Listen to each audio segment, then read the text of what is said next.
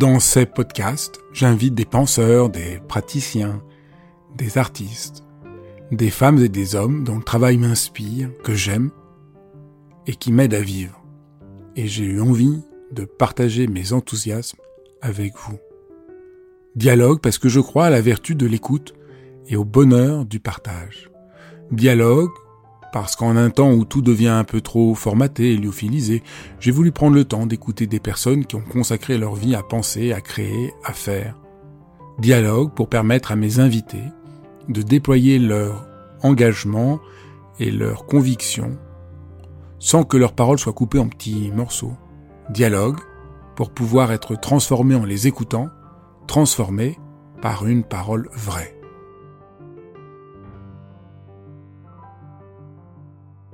On rencontre tous dans notre vie euh, des difficultés, euh, des heures, des échecs, et certains nous font euh, plus de mal que nous ne pourrions le penser. Pourquoi? C'est pour répondre à cette question, pour comprendre que faire des épreuves de la vie, que je reçois le psychothérapeute Moussa Nabati. Vous allez voir, c'est lumineux, éclairant, passionnant.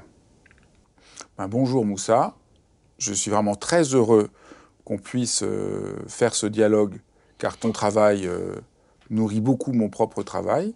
Et tu nous proposes avec ce nouveau livre de penser autrement le sens de ce que c'est les épreuves de la vie. Peut-être on pourrait essayer de, dire c'est quoi, euh, quoi une épreuve et pourquoi notre attitude habituelle par rapport aux épreuves nous égare. Enfin d'abord, merci beaucoup Fabrice. Euh, voilà, le, le bonheur est partagé. Je suis aussi très heureux d'être flatté donc d'être ici. Alors voilà, en fait, une épreuve, euh, c'est un traumatisme, c'est un choc, c'est un coup euh, que le sujet subit provenant de la réalité. Voilà, donc euh, c'est là où il y a un, grand décalage quelquefois entre l'idéal et la réalité. C'est un traumatisme en fait. Alors effectivement, des traumatismes, il y en a de deux sortes en gros il y a des traumatismes, il y a des chocs, il y a des épreuves qui sont objectivement euh, très douloureuses et très pénibles. Comme par exemple euh, la perte d'un être très cher, très proche, la perte d'un enfant par exemple, objectivement. Et puis il peut y avoir aussi des, épreuves voilà, mineures, des petites contrariétés dans son travail par exemple. Voilà, mais alors, cette vision objective euh, de l'épreuve ne correspond pas à la réalité. Parce que pour un jeune homme de 20 ans, par exemple, le fait d'avoir euh, une déception sentimentale, qui objectivement n'est pas très grave, parce que il, ou elle a 20 ans, elle peut parfaitement refaire sa vie, et créer d'autres relations, même une épreuve comme ça peut devenir effectivement dramatique. Alors c'est pour ça que le taux du suicide chez les adolescents, enfin, c'est très élevé. Donc il y a la classification objective et subjective, mais ça ne correspond pas vraiment à la réalité parce que euh, le choc qu'on éprouve, qu'on subit provenant de la réalité, ça touche le sujet en fait à deux endroits, à deux pans de sa personnalité. D'abord le côté adulte, voilà, mais aussi le côté du petit garçon, de la petite fille, au côté du côté de son enfant intérieur. C'est-à-dire, en fait, les deux colocataires de la maison soi. On a le côté adulte, dans ici et maintenant, euh, voilà, par rapport à la réalité, des, contrariétés de l'existence, du tragique existentiel, comme je le dis. Et puis, il y a le petit garçon, la petite fille, euh, en nous, euh, que nous avons, enfin, donc, que nous n'avons pas tout le temps euh, conscience. Alors donc, l'importance de l'épreuve n'est pas vraiment liée à l'objectivité et à la, réalité euh, concrète de l'existence, mais c'est par rapport à la résonance intérieure et antérieure, c'est-à-dire par rapport à, la, voilà, à la sensibilité du petit garçon de la petite fille en nous. Alors cette sensibilité, effectivement, euh, ça dépend de quelque chose euh, de, que, j'appelle la dépression infantile précoce, c'est-à-dire que quand l'enfant, quand l'enfance n'a pas été vécue dans la légèreté et l'insouciance, quand l'enfance n'a pas été vécue et que le, petit garçon, la petite fille a,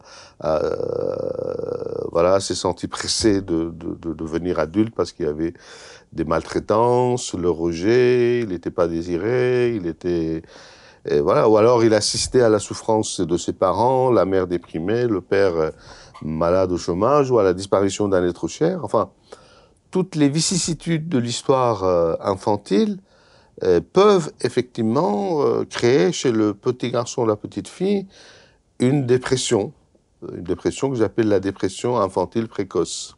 Alors ça, c'est vraiment très important parce que et, ça nourrit, comme je disais, beaucoup mon, propre travail. là, je, vais bientôt faire un cours sur euh, l'enfant intérieur qui est nourri de ce que tu dis. Je pense que tu as vraiment essayé de repenser cette, notion d'enfant intérieur. Euh, et, c'est vraiment euh, le fait que tu remets en question beaucoup de choses qui sont à la base de, l'idée de la psychanalyse habituelle, l'idée du complexe de Deep, que le petit garçon voudrait coucher avec sa mère, tout ça. Toi, tu penses que non, le petit garçon veut être aimé, ou la petite fille voudrait être aimée, et il y a une blessure qui se fait du fait qu'elle n'est pas aimée, et que, au fond, une forme de guérison et de libération vient de renouer, de réécouter cet enfant intérieur.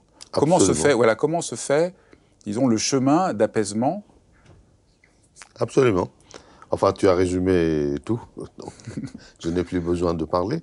Effectivement, euh, la question la plus importante pour un enfant, que ce soit enfant, garçon ou fille, c'est c'est pas de coucher avec sa mère, enfin c'est pas de séparer, de désunir les parents, mais l'enfant il a absolument besoin que ses parents soient unis et qu'ils s'aiment. Et ça c'est pas par euh, considération altruiste, mais parce que il a besoin, il a deux besoins fondamentaux. Le premier c'est d'être nourri et le second d'être sécurisé. Enfin, quand je dis être nourri, bien sûr, je pense à la nourriture, mais je pense aussi à la nourriture narcissique, à la nourriture euh, affective.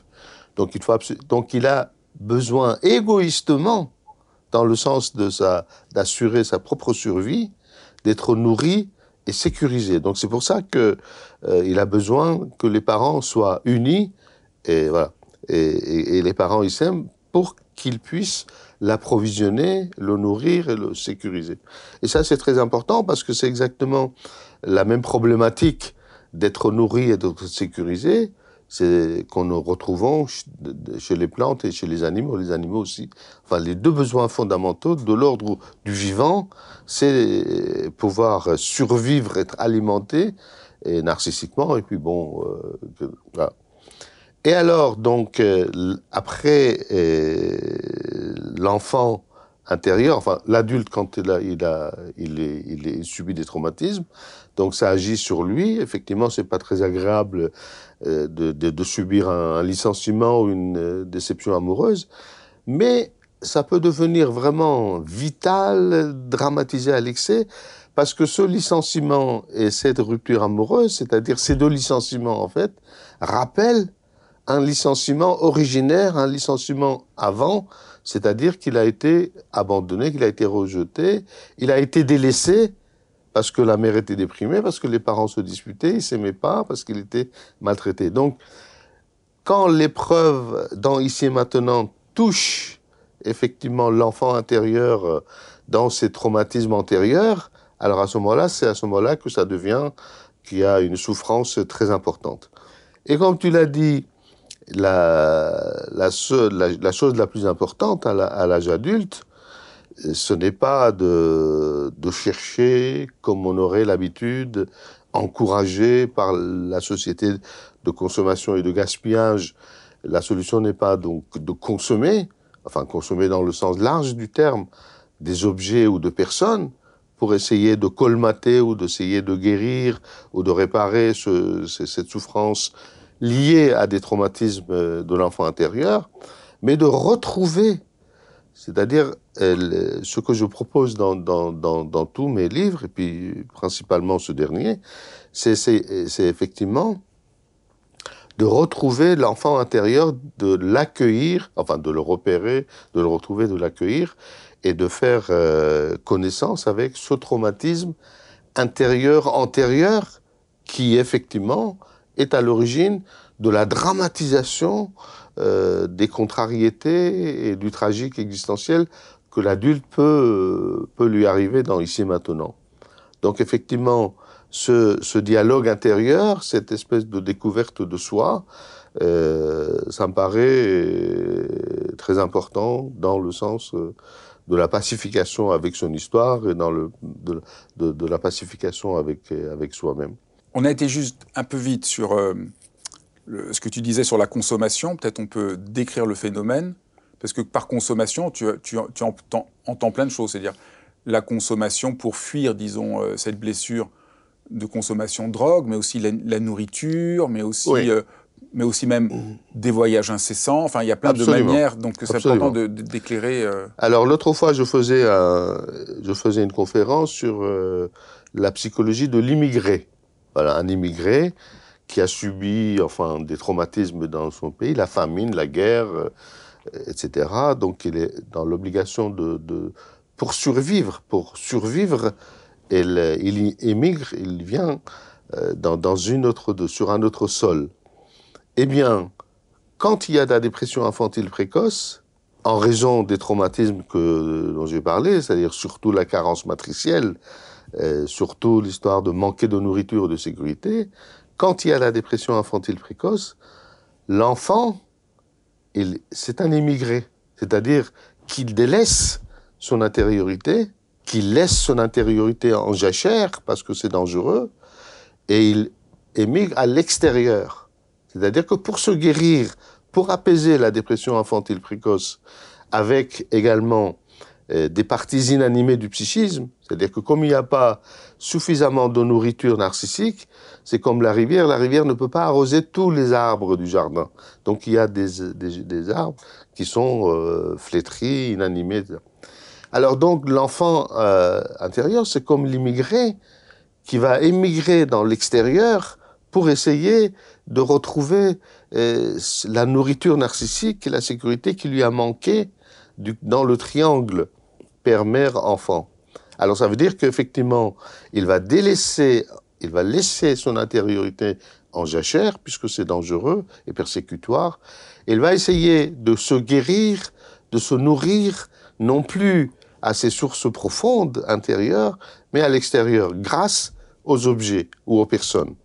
C'est-à-dire, les objets, ça peut être toutes sortes d'addictions, les drogues, euh, la cigarette, l'alcool, euh, le pouvoir, l'argent, enfin, tout ce qu'on veut. Et puis les autres êtres humains, pris dans une, dans une espèce de perspective un peu cannibalique, pris pour des objets. C'est-à-dire que voilà, on peut pas, on peut, il peut plus être seul. Il faut qu'il soit euh, euh, dans des liens. Il faut qu'il soit tout le temps sécurisé. Il faut qu'il ait l'impression qu'on lui porte de l'attention. Il faut qu'il soit sûr qu'on l'aime, qu'il compte, qu'il a une place, qu'on lui accorde de l'importance. En fait, il va essayer de compenser dans un extérieur idéalisé, à l'outrance, et puis il s'imagine aussi que tout le monde a, et que tout, le monde est heureux, et que tout le monde a accès à la jouissance, euh, sauf lui, et, puis il se compare tout le temps aux autres, mais aux autres qu'il met sur euh, des piédestals, alors qu'en fait, nous savons bien que oui, il y a des gens mieux que, enfin, plus, euh, qui ont plus accès à la jouissance que nous, mais il y en a aussi beaucoup qui vivent euh, à la fois psychologiquement et, réellement dans la détresse. Mais le sujet ne pense pas à ça. Il pense vraiment, il, il s'infériorise, il se dénigre tout le temps et il n'a pas beaucoup d'ampleur. Voilà. Alors donc, et puis l'extérieur, euh, trouver cette médication, trouver ce traitement, trouver cette réparation par l'extérieur, ça passe aussi par euh, l'hyperactivisme. En raison justement de l'existence de ces parties inanimées, de cette dépression infantile précoce, parce que toute, enfin, de, de, comme si c'était, euh, voilà, ne pas bouger, comme si c'était, ça rappelait vraiment l'inanimé, la, la, mort. Donc il faut qu'il soit tout le temps euh, en train de faire quelque chose, enfin voyager, consommer, aller là, faire euh, du sport, euh, enfin, le, enfin, tout de façon débridée, etc. Non pas par amour et dans la gratuité du désir, mais vraiment comme pansement, comme été, comme canne, comme antidépresseur anxiolytique, comme médicament pour apaiser cette... Ça marche pas. Voilà. Alors, ça marche provisoirement. C'est-à-dire que quand on est angoissé, on peut boire un verre de whisky, eh ben, on est tout de suite mieux.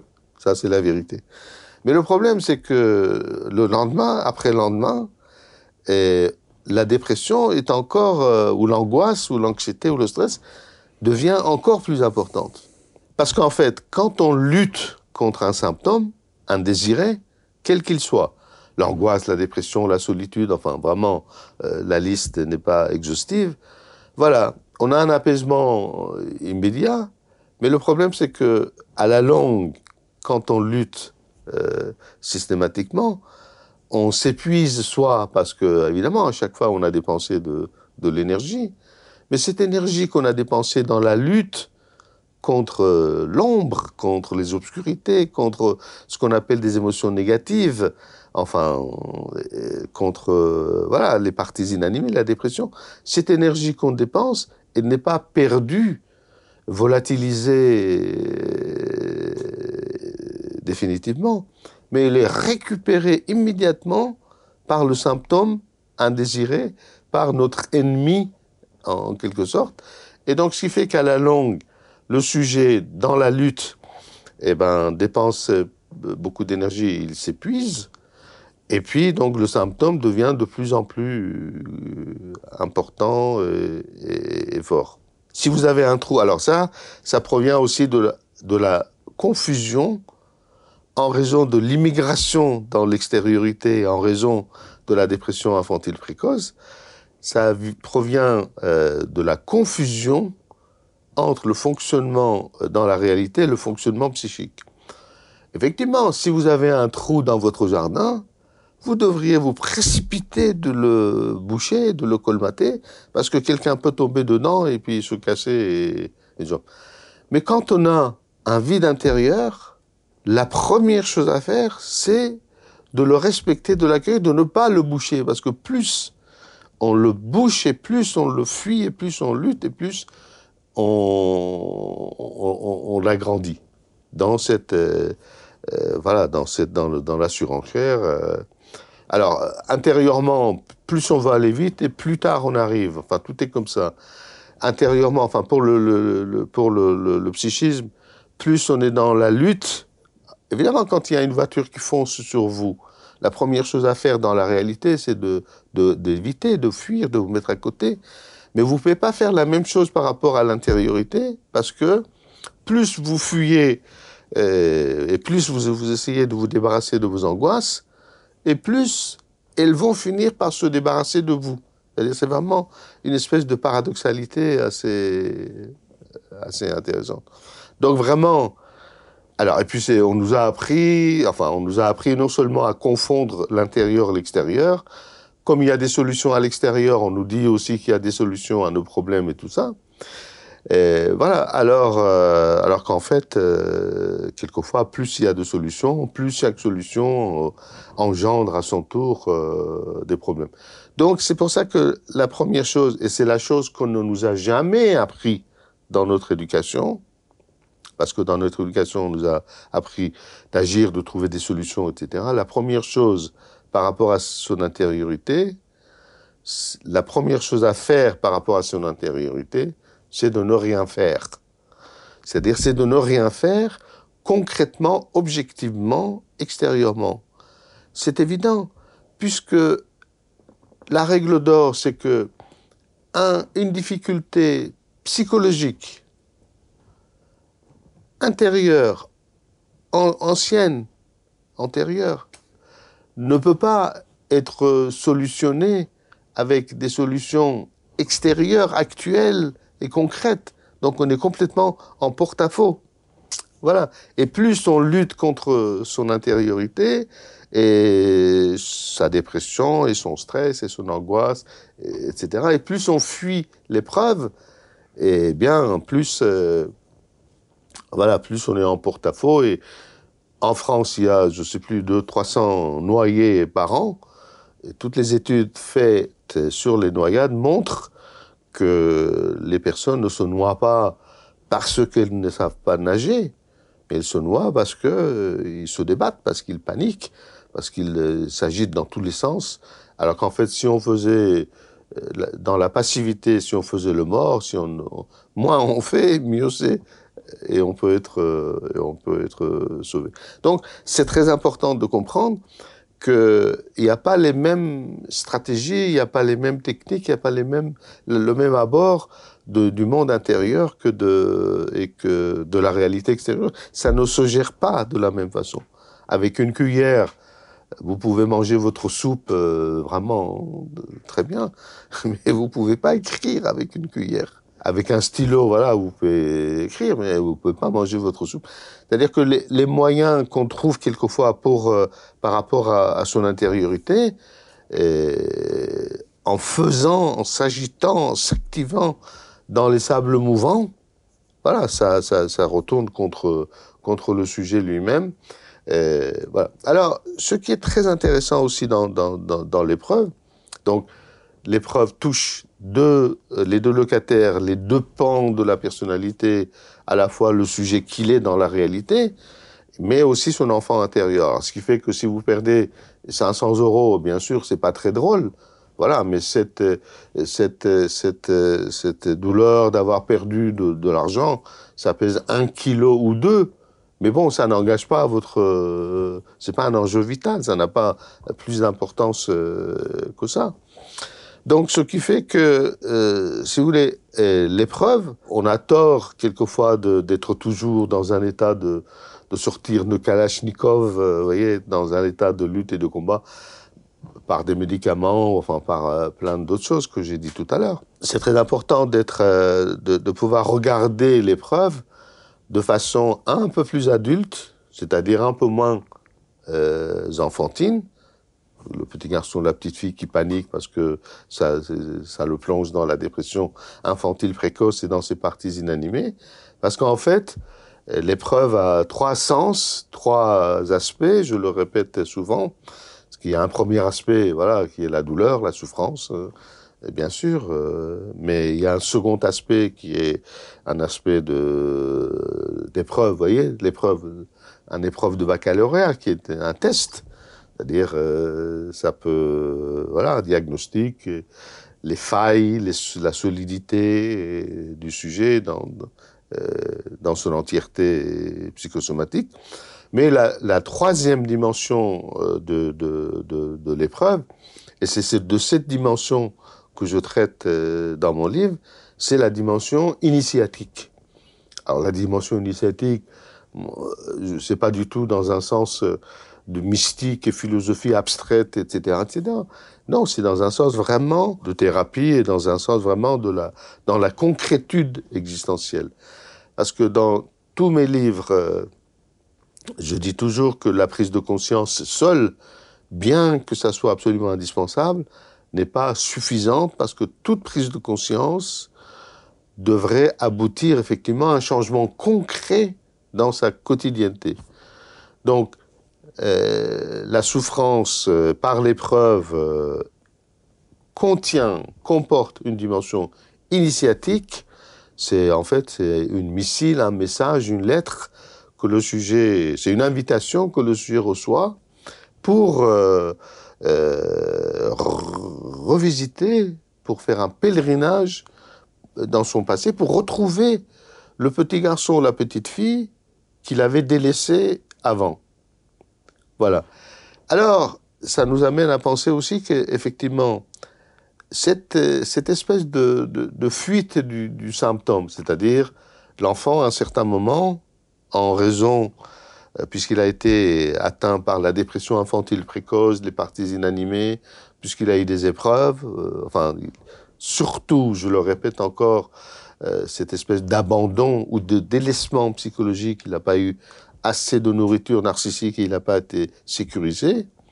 Donc cette immigration dans l'extériorité et l'aide vraiment à assurer sa survie. Il devient excellent, il devient parfait, il est vraiment très brillant à l'école, donc il, a besoin, effectivement de, faire des choses dans la réalité pour réparer, parce que la vie est toujours beaucoup plus forte que la mort, donc il faut qu'il arrive à survivre. Mais le problème que nous rencontrons dans la clinique de façon permanente, que le sujet, il continue à, à 30, 40, 50 ans à vivre avec les mêmes straté stratégies qu'avant.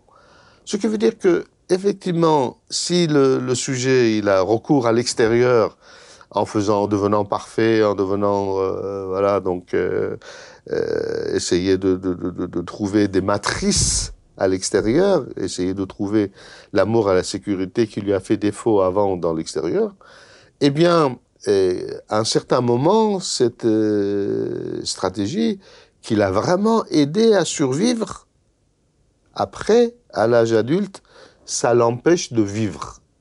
Ça garantit sa survie et après, ça l'empêche de vivre parce que euh, il devient de plus en plus loin de lui-même, parce qu'il devient de plus en plus étranger à lui-même et parce que euh, il délaisse de plus en plus son intériorité et que vraiment après un certain temps, il est, absolument urgent de retrouver euh, son intériorité, de se nourrir, si vous voulez, à ses sources profondes. Et là, le, le paradoxe, c'est que se renouer avec son enfant intérieur, se mettre à l'écoute de l'enfant qui est en nous, c'est devenir adulte. Ne pas écouter l'enfant, c'est au fond euh, être comme manipulé par lui et ne pas être adulte. Absolument. Donc ça, c'est vraiment voilà, ça c'est un, un, absolument un, un, grand, paradoxe grand absolument paradoxe. extraordinaire. Se, se re, renouer Absolument. avec l'enfant, faire Absolument. la paix avec l'enfant en nous, Absolument. l'écouter, c'est la seule manière de devenir adulte. Absolument. Absolument, c'est un des concepts euh, majeurs également, c'est que en fait, le lien, c'est-à-dire moi adulte, le lien avec mon enfant intérieur, oublié, délaissé, écarté, fui, si j'arrive à établir le lien entre moi adulte et mon enfant intérieur, c'est-à-dire si j'arrive à établir le lien entre le présent et le passé, c'est ça qui est absolument extraordinaire, c'est que c'est ce lien qui va permettre la séparation, la distanciation, la différenciation. Alors que quand il n'y a pas de lien, l'enfant intérieur est totalitaire et dictatorial, l'adulte est sous l'emprise de l'enfant intérieur, et on ne distingue plus, c'est dans la fusion-confusion, et on ne distingue plus qui est enfant, qui est adulte. C'est-à-dire l'adulte, il se comporte de manière tout à fait infantile dans le passé, et il est persuadé qu'il est libre, qu'il choisit, et qu'il est dans ici et maintenant, et qu'il est, qu'il a 45 ans. Voilà.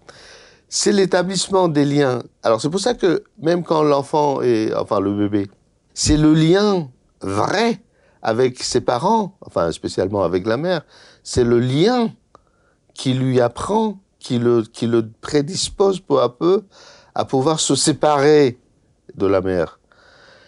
Sinon, il va être fixé. La fixation ne provient pas d'un trop plein, parce qu'on a, tellement de choses à manger qu'on reste, mais la fixation provient d'un manque. C'est-à-dire qu'aussi longtemps qu'on n'a pas eu cette nourriture et de sécurité, on reste fixé à table pour connaître cette nourriture. Donc, effectivement, c'est l'établissement du lien qui permet de se séparer de la matrice et du triangle et partir pour établir, donc se séparer, pour établir d'autres liens avec d'autres gens, et que s'il y a séparation, ça ne sera pas rupture et ils ne s'effondrent pas. Alors c'est pour ça que l'établissement du lien, c'est hyper important. C'est que dans un couple, par exemple, au moment du divorce, c'est extraordinaire, c'est que le couple, il ne peut divorcer que dans la paix et l'amour. C'est-à-dire que s'il n'y a pas de lien, on ne peut pas se séparer. C'est-à-dire que la rupture, en fait, accentue la fusion. Alors c'est pour ça que, effectivement, quand euh, l'homme et la femme essayent de se séparer en devenant un peu plus adultes et en ne dénigrant pas tout ce qu'ils ont vécu, en, en, en se remémorant l'amour euh, et la paix qu'ils ont eu ensemble, c'est ça qui permet de se séparer. Dans le traitement des alcooliques, par exemple, dont je me suis pas mal occupé, la séparation avec le symptôme également ne peut se faire que dans l'amour et la paix. C'est-à-dire qu'aussi longtemps que l'alcoolique, il dit, je suis un idiot, je suis un imbécile, je détruis ma santé, c'est pas bien de boire, c'est pas bien de boire, etc. Dans la lutte contre le symptôme, il va rester de plus en plus séquestré. Et il ne pourra pas, enfin, très difficilement. Alors que s'il arrive à se dire, grâce à un accompagnement, qu'en fait, euh, peut-être que ce symptôme l'a beaucoup aidé, peut-être que ça, l'a aidé à survivre un certain moment, où il ne pouvait pas faire autrement, et que ça a été un ami, et que voilà que ça l'a empêché de mourir psychologiquement ou physiquement quelque part. C'est la valorisation, c'est la paix et l'amour et le lien avec le symptôme qui va lui permettre de dépasser la survie et pour devenir vivre en adulte, la séparation ne peut se faire que dans l'amour et dans, et, dans, et dans la paix. Parce que aussi longtemps que vous, vous, vous on, combat, bah, je le répète, on, s'épuise de, son énergie et puis on fortifie le symptôme. Si vous avez deux mois de prison à faire, si, vous le faites euh, gentiment sans rien faire, vous allez avoir 15 jours, 3 semaines de remise de peine. Si vous mettez à, escalader les murs de la prison, au lieu de deux mois, vous aurez 4, 6, etc. Donc, c'est pas les mêmes procédés par rapport à l'extériorité que par rapport à notre intériorité. L'extériorité demande la vigilance et le combat et la rapidité, etc., etc.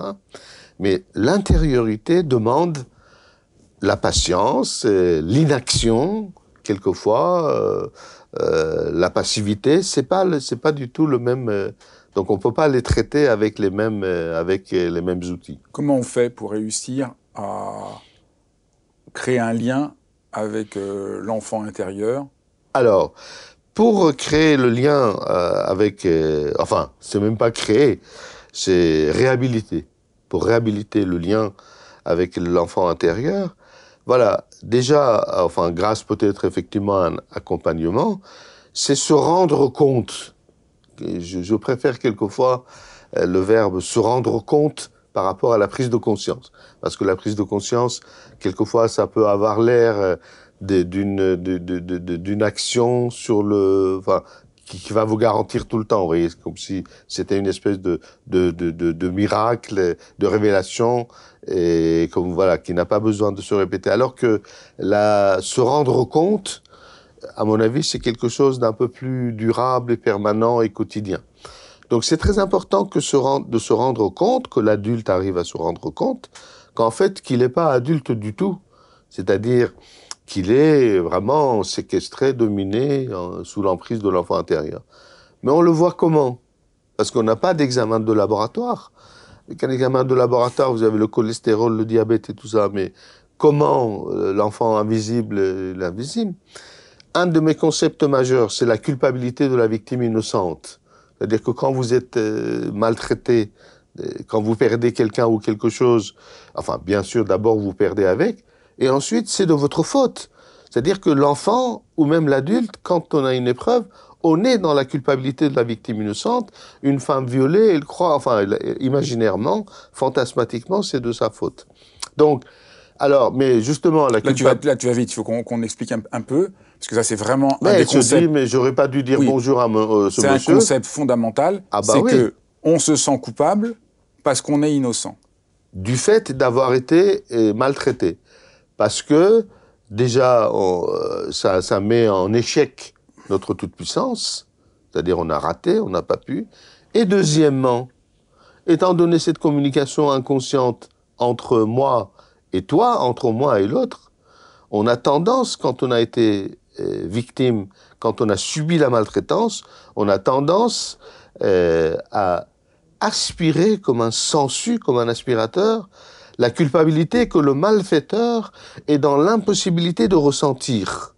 C'est-à-dire que la victime prend toujours la faute que l'autre, euh, justement parce qu'il est passé à l'acte et parce qu'il a, il a, il a, il a été euh, auteur d'inconduite et d'infraction, de, donc le pervers, il peut pas, il, a évidemment beaucoup de culpabilité, mais il ne peut pas ressentir. C'est vraiment euh, complètement censuré. Donc quand on est dans la culpabilité de la victime innocente, à chaque fois, quand il y a, euh, quand votre euh, quelqu'un qui, qui, qui est trahi, par exemple, c'est de sa faute. Enfin, il croit que c'est de sa faute. L'avortement, par exemple, c'est un acte coupable, non pas parce que c'est pas bien, bien sûr que c'est bien, c'est très bien que ça soit légalisé, je suis pas contre, mais une femme qui se fait avorter, elle est, elle n'a pas pu faire autrement, c'est un échec de couple parce qu'elle a été violée ou parce qu'elle a été trop, oui, c'est-à-dire que quand on souffre, quand on est obligé de, subir des choses comme ça, bah, ça, ça, ça touche la fibre de la culpabilité, la victime innocente. Comme le petit garçon ou la petite fille, qui, du fait d'avoir été abusé sexuellement avant, ou du fait d'avoir été rejeté ou maltraité, il croit imaginairement que c'est de sa faute parce qu'il n'est pas digne, parce qu'il n'est pas légitime, parce qu'il n'est pas, il n'a pas été aimé, parce qu'il n'est pas aimable. Donc toutes les souffrances qui nous arrivent, ça touche, euh, ça excite euh, cette sensibilité en nous de la culpabilité de la victime innocente. Et justement pour euh, repérer l'enfant intérieur, alors, je disais tout à l'heure qu'on n'a pas d'examen de laboratoire, mais on a un test vraiment caricatural, qui est euh, la dramatisation. Parce que l'enfant intérieur, sa caractéristique principale, c'est justement de prendre tout pour grave, hyper important, question de vie ou de mort. Euh, vous voyez, c'est alors à la fois dans un sens négatif, mais aussi dans le sens de l'idéalisation. Oh, c'est merveilleux, c'est fantastique. Enfin, comme si tout objet ou toute personne pouvait être euh, des sauveteurs. Voyez, donc on est vraiment dans la dramatisation. C'est pour ça que, d'ailleurs, euh, cet enfant intérieur, il est dans une émotionnalité à fleur de peau caricaturale. Et justement, la propagande euh, marketing et la propagande politique aussi, donc il s'adresse toujours à l'émotionnalité de l'enfant intérieur et non pas à la raison adulte, à l'émotionnalité de l'enfant pour le, le, manipuler, en disant vous savez pas euh, dormir, voilà, donc il faut acheter ce livre, vous savez pas, enfin, vous voyez, tout est grave et vous allez voter pour moi. Vous voyez, la propagande à la fois capitaliste et, et donc, euh, si vous voulez, de la, propagande politique, vous allez voter pour moi, je vais vous sauver, je vais vous ramener à l'Éden matriciel. C'est-à-dire, je vais faire comme si il y aura plus de chômage, il y aura la sécurité. Vous voyez ce que je vous disais? C'est-à-dire les deux éléments principaux, la nourriture et la sécurité. Vous serez bien, ça sera en paix, etc., etc. Là, il y a un autre point qui est absolument central, c'est euh, cette dénonciation que tu fais de l'Éden matriciel, ça c'est vraiment important, parce qu'au fond, euh, aujourd'hui, non seulement il y a la société, mais même beaucoup de discours psychologiques au fond, euh, nous invitent à revenir dans cet Éden matriciel qui n'est pas possible pour l'être humain. Absolument et qui nous disent qu'est-ce qu'il faut euh, consommer extérieurement. Croire ou faire. Croire ou, faire pour euh, voilà. Pour qu'il n'y ait plus de problème qu'il n'y ait plus de problème comme si on pouvait éviter absolument. disons le la, la, la le, le, tragique existentiel absolument. Et retrouver le paradis. Alors c'est pour ça que enfin le paradis parce matriciel. parce qu'il y a une paix possible que ton livre dessine le chemin mais cette paix ne consiste pas à revenir dans un Éden matriciel, mais faire la paix avec l'enfant intérieur, avec la blessure, avec le fait que nous ne vivons pas dans un monde parfait, il n'y aura pas de sauveurs qui vont nous libérer, mais nous pourrons faire un travail intérieur pour euh, remettre les choses à leur juste place. Absolument. Retrouver l'enfant intérieur, et comment on le retrouve Je l'ai dit grâce parce qu'on voit bien qu'on est dans la dramatisation. La dramatisation, la culpabilité. La culpabilité de la victime innocente.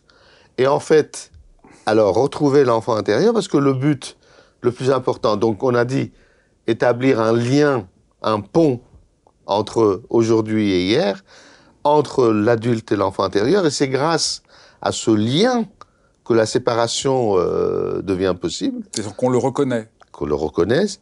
Et après, il y a d'abord, et puis ça permet, si vous voulez, donc euh, la réhabilitation des parents intérieurs.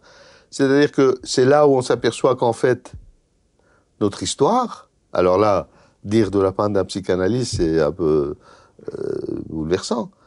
Que finalement, c'est là où on s'aperçoit que notre histoire n'a pas beaucoup d'importance. Pourquoi ça n'a pas beaucoup d'importance? Pourquoi ça n'a pas d'importance qu'on a été abusé, qu'on a été maltraité, qu'on n'a pas été aimé? Mais pourquoi? Parce que si, c'est important, mais c'est pas très important. Pourquoi? Parce qu'en fait, le problème le plus important, c'est pas l'histoire, c'est la lutte contre c'est le déni. C'est de vouloir être dans le déni de la culpabilité de la victime innocente. Donc, le travail, si vous voulez, retrouver l'enfant intérieur, permet la distanciation par rapport à des parents réels. Mon père était maltraitant, il était alcoolique, ma mère était déprimée, etc. Pour réhabiliter les parents intérieurs, c'est pas un concept philosophique en l'air. Réhabiliter des parents intérieurs, ça veut dire prendre soin de soi comme une gentille maman vis-à-vis de son bébé et se protéger comme le père protecteur qu'on n'a pas eu. C'est-à-dire ce manque que nous avons subi dans notre ailleurs et avant, dans notre enfance, ne plus le chercher chez le marketing et l'homme politique et les ailleurs, mais devenir soi-même ses parents nourriciers et ses parents sécurisants. Et après, ce qui va en parallèle, et c'est fondamentalement euh, constructeur, c'est arriver non pas à trouver l'absolution et la pureté et le pardon à l'extérieur, mais à trouver, à, à se pardonner à soi les offenses qu'on a subies sans avoir pu s'en défendre, tout le mal qu'on a subi et tout le mal qu'on n'a pas pu faire à autrui pour se défendre. Donc, la chose la plus importante, c'est d'arriver à se pardonner petit à petit toute euh, la maltraitance subie. Et après... Comment on peut se pardonner la maltraitance subie? La maltraitance subie, on se pardonne parce qu'on se rend compte que la culpabilité qu'on a, euh, d'abord, euh, ce n'est pas notre culpabilité, mais c'est la culpabilité du pervers qu'on a pris, qu'on a épongé comme une espèce de... Du pervers ou ou de notre père ou notre mère qui n'ont pas pu nous aimer. Absolument, de ne pas, ils ont pas, voilà. Alors, mais pendant, enfin au départ, c'est de notre père ou de notre mère qui ne nous, nous ont pas aimés. Et justement, se pardonner à soi, c'est d'arriver à se dire que, en fait, ça n'est pas moi qui étais visé, mais c'est parce que les parents n'ont pas pu, que les parents, ils avaient des limites que les parents, ils avaient aussi une histoire avant, que les parents aussi avaient des enfants intérieurs, que ça n'était pas par, parce que l'enfant, il croit que c'est lui qui est, qui est visé dans une optique, enfin vraiment euh, tout à fait paranoïaque. Mais voilà, se pardonner à soi, c'est ça, c'est que ma C'est paradoxal parce que on pardonne à quelqu'un qui nous a fait du mal. Se pardonner à soi d'un mal qu'on ne s'est pas fait. Qu'on nous a fait et d'un mal de tous les maux qu'on s'est fait à soi. Parce que, effectivement, étant donné la, culpabilité de la victime innocente, après le sujet, il va dépenser beaucoup d'énergie pour éviter la culpabilité, puisqu'il en est déjà euh, vraiment très euh, alourdi. Et comment il va faire pour euh, ne pas se retrouver dans des, situations de culpabilité? Ben, Il va être gentil, il va être aimable, il va être et il va être, etc., etc. Il va être altruiste. Altruisme me paraît vraiment une pathologie absolument extraordinaire. Mais je ne sais pas si on a le temps d'en parler. Mais comment il fait Par exemple, il, se sacrifie. Il se sacrifie pour sa femme, pour son mari, pour son copain, pour son enfant, pour la société, etc. Et tout ça dans une stratégie de fuite de la culpabilité et de la, lutte contre la culpabilité. Mais seulement, cette stratégie d'éviter la culpabilité, c'est exactement comme le verre de whisky qu'on boit pour être moins angoissé. C'est-à-dire qu'on est, ça donne bonne conscience, je me sens bien parce que, voilà, euh, etc., je, je me suis sacrifié.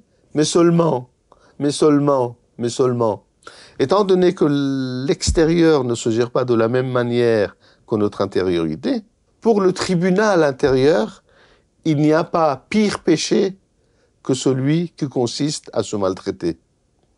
Donc plus on va dépenser de l'énergie dans l'évitement et la fuite et la lutte contre la culpabilité, et plus, comme dans un cercle vicieux, la culpabilité s'accentue. C'est pour ça que la meilleure façon d'apaiser sa culpabilité après avoir pris conscience de la culpabilité de la victime innocente, c'est devenir pécheur. Pécheur, non pas dans le sens de, faire du mal, mais dans le sens, si vous voulez, prométhéen, voyez, de voler le feu. C'est-à-dire aller dans le sens de la prise de conscience et accepter d'être soi et de prendre une place et de s'affirmer et d'avoir confiance en soi, et, etc. Et en tout cas de sortir euh, du cercle euh, sacrificatoire. Parce qu'en fait, quand on se sacrifie aux autres, euh, je ne sais pas si tout ça, ça paraît clair, quand on se sacrifie à son enfant, par exemple, en fait, c'est son enfant qu'on sacrifie à soi. On est tous. Pourquoi? Parce que euh, on se sacrifie à l'enfant. En fait, on lui donne rien parce qu'il n'y a pas de don quand on se sacrifie. On ne lui donne pas beaucoup. On lui dit, mais tu vois, mon fils, je fais tout pour toi, je dépense mon argent pour toi, je, etc., etc. Donc, je suis quelqu'un de bien, aime-moi. Donc, en fait, dans le sacrifice, on, place l'enfant dans une position de parent, dans une position de maman aimante. On croit qu'on lui donne énormément, en se sacrifiant, mais en fait c'est lui qu'on sacrifie parce qu'on lui demande la reconnaissance et la matrice et, l'amour, etc., qu'on n'a pas eu dans son ailleurs et avant. Alors c'est pour ça que se pardonner euh, à soi permet de rentrer dans ce qui nous paraissait faute et péché, c'est-à-dire être soi, et qu'on a évité pendant euh, des décennies. Il y a quelque chose que je trouve euh, très important de, ce que tu dis, parce que c'est très soulageant pour les gens, c'est je ne suis pas prisonnier de mon passé. C'est pas parce que j'ai pas été aimé que tout est foutu. Parce que beaucoup de gens pensent ça. Ils pensent j'ai pas été aimé par mon père. Et donc euh, voilà, ce que tu montres, c'est toute l'approche. Absolument. Qui nous permet. Absolument. On n'est pas, on n'est pas. nous ne sommes pas déterminés par ce qui nous est arrivé dans notre enfance. Absolument. C'est pour ça que j'ai dit de façon un peu qui peut paraître un peu provocatrice, qu'en fait, notre histoire, ça n'a pas beaucoup d'importance. Ce que je trouve vraiment important. Parce que tout le monde a des traumatismes, etc. Ce qui est important, c'est d'être dans l'acceptation de l'inacceptable. C'est-à-dire de ne pas être dans, le combat et, dans la fuite et dans l'évitement et, dans le, refus.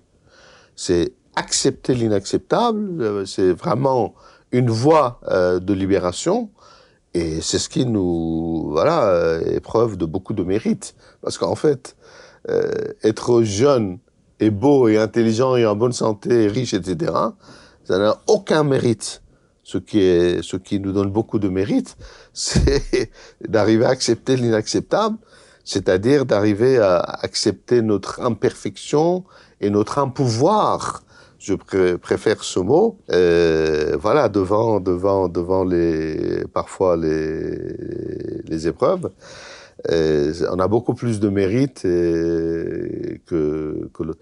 Et alors, donc, effectivement, euh, notre histoire, euh, voilà, n'est pas déterminante et que plus on, on va lutter contre ça, et plus on va effectivement euh, s'enfoncer dedans. Oui, donc c'est vraiment euh, tellement libérateur le chemin que, que tu montes. C'est ça que je trouve euh, lumineux, c'est que au lieu d'avoir peur de nos épreuves, on peut les transformer.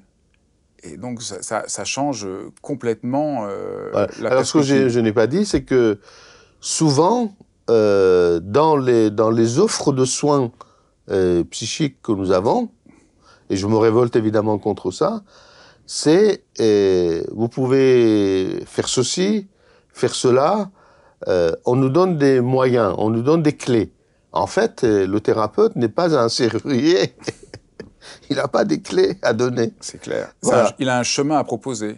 Alors, ce qui est très important, ce n'est pas de donner et de dire ce qu'il faut faire ou pas faire, ou etc., etc parce que ça ne sert strictement à rien. À long terme, ça ne peut qu'aggraver. Le travail que je, je, propose, enfin dans ce livre, mais également dans les autres, c'est d'arriver euh, à détecter les obstacles, les interdits, les non-droits, les blocages. Pour donner une image, le soleil, par exemple, brille tous les jours, tous les jours, tous les jours, tous les jours. Il n'y a pas un jour où il n'y a pas de soleil. Mais effectivement, il y a des jours où il n'y a pas de... Voilà, pourquoi? Mais parce qu'il y a des, des, nuages qui empêchent le soleil de, se, de, briller, de se manifester d'être vu. Donc effectivement, dans la problématique psychique, la voie n'est pas euh, de dire il faut faire ci, il faut pas faire ça, etc. La loi, la voie, c'est d'essayer de voir quels sont les freins. Pourquoi En fait, les gens, ils savent très bien ce qu'il faut faire et pas faire pour euh, être bien. Mais s'ils ont euh, le sentiment inconscient de ne pas mériter, de ne pas être digne, s'ils passent leur temps à se maltraiter soi-même, parce que quand on a été maltraité par le pervers, on devient euh, maltraitant après vis-à-vis de soi-même. Donc l'essentiel, c'est de trouver quels sont les obstacles, les, les, les, les blocages, les interdictions, les non-droits, l'illégitimité, vous voyez, qu'on a... Euh, voilà. Alors, ce qui fait que effectivement, euh, la plupart du temps, on cherche aussi, enfin, dans cette espèce de, de masochisme inconscient, la plupart du temps aussi, on est dans une quête très intense. Mais après, on, euh, on, a du mal à recevoir ce que nous est donné parce que, effectivement, euh, on n'est pas digne, on n'a pas le droit, etc. Donc voilà, dans la démarche que je propose, ce qui me paraît vraiment fondateur et réparateur, c'est de trouver qu'est-ce qui bloque, qu'est-ce qui nous empêche d'accéder euh, à notre intériorité et à notre être profond et qui nous a obligés de, de, réparer le manque euh, à être soi, le manque d'être profond, euh, par euh, avoir des choses ou être en lien avec, vous voyez, toujours prendre l'extérieur comme une médication. Et ce qui, finalement, à long terme, ça nous a éloigné encore plus de notre être profond. Être profond, c'est pas encore un concept philosophique fumeux. Hein, ça veut dire voilà, ce, que je crois, ce que je pense, ce que je veux, ce que je désire, euh, voilà, qui aide, c'est très important, qui aide à, donc je disais tout à l'heure, réhabiliter les parents antérieurs, etc. Et cette espèce de d'accéder à soi, de se nourrir à ses sources profondes, d'être une gentille maman pour soi et un père protecteur euh, pour soi, etc., permet ce que j'appelle une autonomie psychique. L'autonomie psychique et la liberté, ce sont deux mots qui peuvent paraître euh, comme ça synonymes, mais en fait, ça n'a rien à voir parce que euh, la liberté, un alcoolique par exemple, euh, ou un, euh, comment on appelle ça, euh, enfin, opiomane, je sais pas, ils peuvent, enfin, alcooliques surtout, ils peuvent boire 10 litres de vin par jour s'ils veulent, il est libre il est libre de consommer autant qu'il veut, autant qu'il boire, autant qu'il mange, etc.